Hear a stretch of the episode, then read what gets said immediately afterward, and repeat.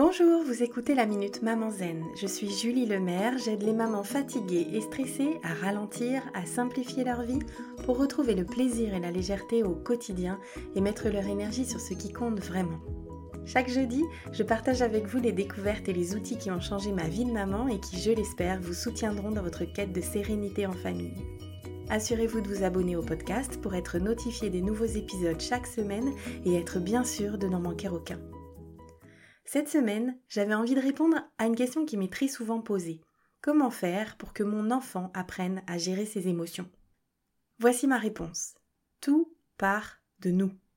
Comme notre enfant a appris à parler et à marcher en nous voyant faire, c'est parce qu'on va gérer nos émotions et le stress au quotidien en sa présence qu'il deviendra capable de le faire à son tour. Tout part de nous. Gandhi disait que l'exemple n'est pas le meilleur moyen de convaincre, c'est le seul. Alors je vous invite à vous demander quel exemple offrez-vous à votre entourage à ce sujet?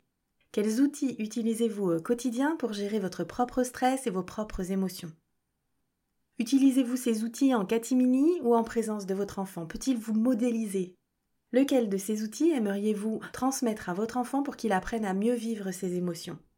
L'idée de ce message n'est évidemment pas de vous culpabiliser ou de pointer du doigt d'éventuelles lacunes. J'aimerais simplement qu'il vous inspire l'envie de faire le point et de vous outiller si vous pensez que c'est nécessaire.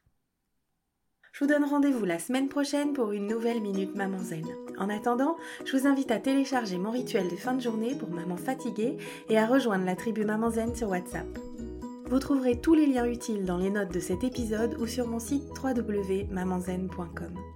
Vous pouvez également y trouver toutes les infos sur mon programme C'est décidé, j'arrête de crier et de stresser et sur mon rituel live du vendredi soir.